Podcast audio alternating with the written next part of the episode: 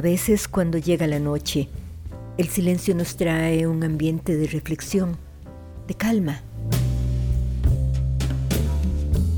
Pero otras veces, al final del día, el anhelo de compañía se hace tan fuerte que el deseo de conversar con alguien podría abrir un espacio para hacer llamadas.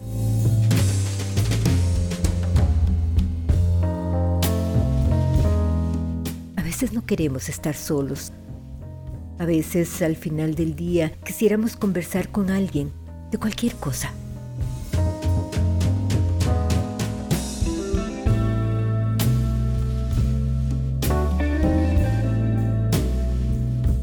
Hola, hola, ¿cómo están? Les habla Ileana. Bienvenidas, bienvenidos a mi podcast Al final del día con Ileana Chacón.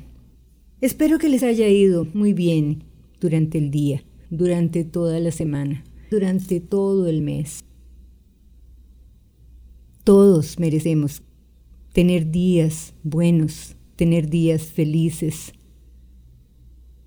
Una cosa que les recomiendo, apaguen la tele, y enciendan su mente. Al final del día.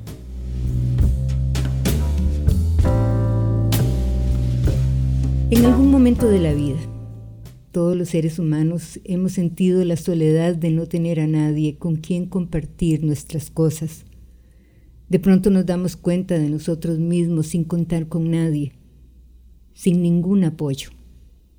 Son momentos en que todas las cosas malas que pueden sucedernos nos suceden y todo nos sucede al mismo tiempo. Entonces, si no fuera porque en alguna parte quedó escondida una pequeña esperanza, nos sentaríamos a llorar. Y llorar es bueno, porque nos libera. Desahogarnos es bueno. Pero quedarnos del lado de la autocompasión es lo peor que podemos hacernos. Cuando se nos vienen encima los problemas, nos llenamos de rabia y ansiedad por arreglarlo todo de una sola vez. Usando una analogía, podemos comparar todos los problemas con un escritorio desordenado. Papeles por revisar, recibos, cobros, basura, tareas pendientes, correos, mensajes, de todo. Es imposible arreglarlo todo de una sola vez. Tenemos que empezar por arreglar una gaveta, después otra y otra, hasta acabar y ver el escritorio impecable.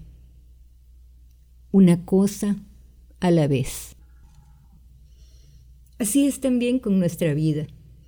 Si tenemos problemas y no contamos con el apoyo de nadie, recordemos siempre el escritorio. Escojamos uno de todos los problemas que tenemos y busquemos la solución. Tal vez tengamos que pedir ayuda o cambiar de actitud o dejarlo ir.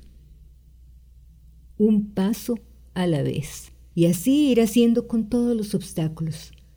Algunos no tendrán solución o no se la encontramos, o tal vez no queremos ver que la solución implica algo que no queremos hacer. Una cosa es cierta, estemos solos o acompañados, con apoyo o sin apoyo, vamos a llegar a comprender que todo depende de nosotros, pero una cosa a la vez, y terminarla. Somos los responsables de nuestra vida y llega un momento en que tenemos que decidirnos. O luchamos o nos quedamos en el camino.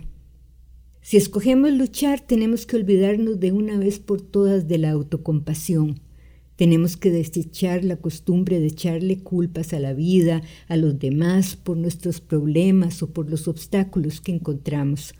Tenemos que decidirnos a asumirnos y a enfrentarnos con todo lo que nos toca.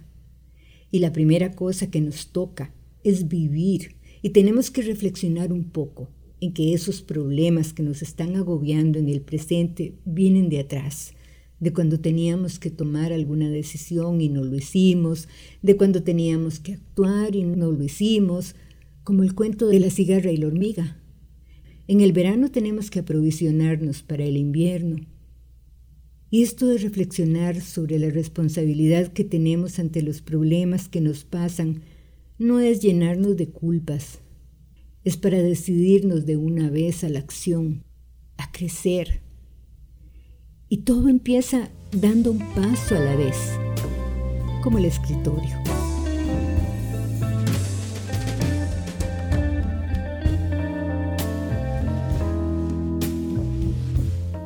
Al final del día. Y siempre, tu mejor compañía eres tú